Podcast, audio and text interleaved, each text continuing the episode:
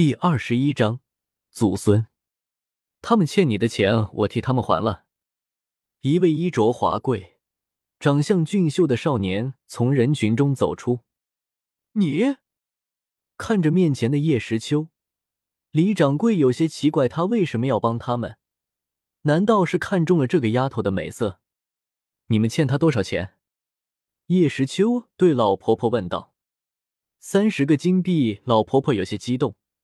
面前的少爷看起来是大户人家，而且人好像还不错的样子。孙女跟了他，应该比被那个李老板带走好多了。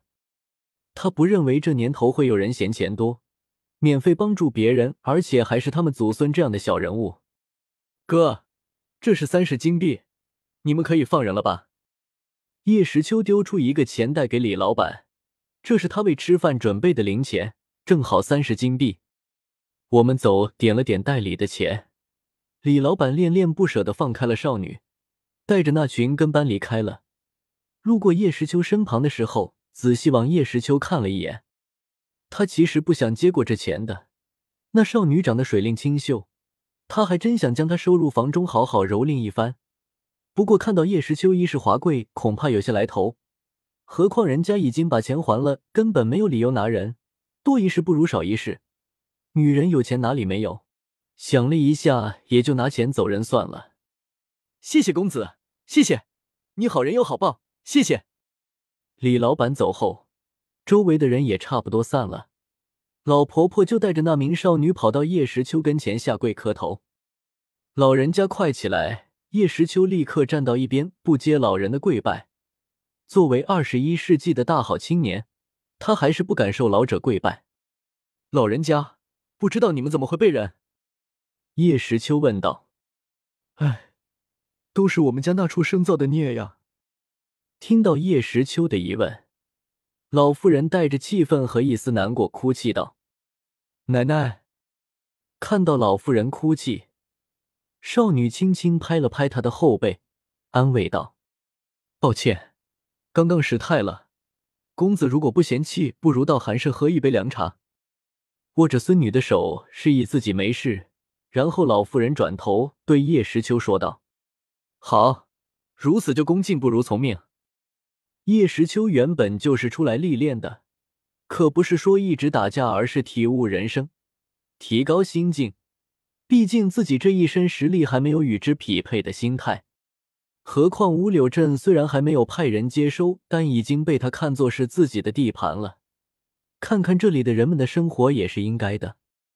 这对祖孙的家只是一座矮平房，十分简陋，让他想起了二十一世纪的山村老林里的村子。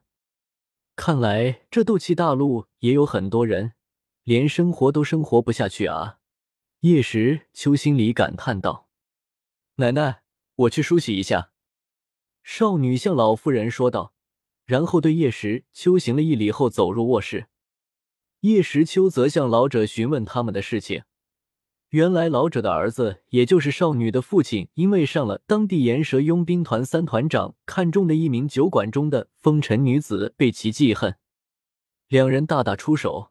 老者问到儿子战败，无奈将家产全部变卖，抽身离开乌柳镇，而因为害怕被人知道自己会别人追上，于是丢下自己没有丝毫斗气的老母亲和女儿。而那岩蛇佣兵团的三团长倒是个人物。没有因为那男子的事牵连他们祖孙，但那李掌柜却垂涎少女的美色多时。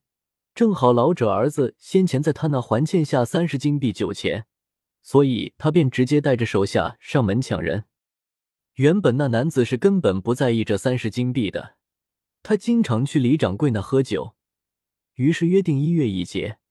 可是谁知道出了这事，他忙着将家产变卖，然后跑路。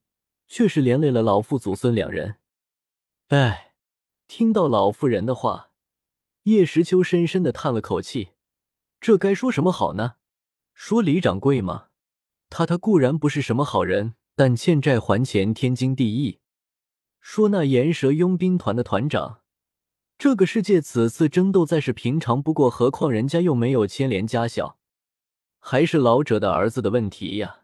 打不过人家，还招惹人家的女人，最后还气气女独自一人跑了，还带走所有财产，这不是把自己的母亲和女儿往死路上逼吗？简直不是人！叶时秋怒骂道：“让公子见笑了。”老妇人抹着眼泪说道：“奶奶，公子，你们喝杯茶吧。”这时，少女从房内走出，她已经梳洗了一下，不再是刚刚那披头散发、让人看不清脸的模样。望了望少女一眼，叶时秋眼睛顿时睁大了。此时的少女多了分恬静柔弱，少女那柔顺黑亮的秀发轻轻的垂着，光洁的肌肤如同凝脂一般，散发着幽蓝般的气息。清澈灵动的双眸则如同汇聚着天地间一切的光华，让人深深的沉迷。此女居然有如此绝色之容，叶时秋心里惊讶道。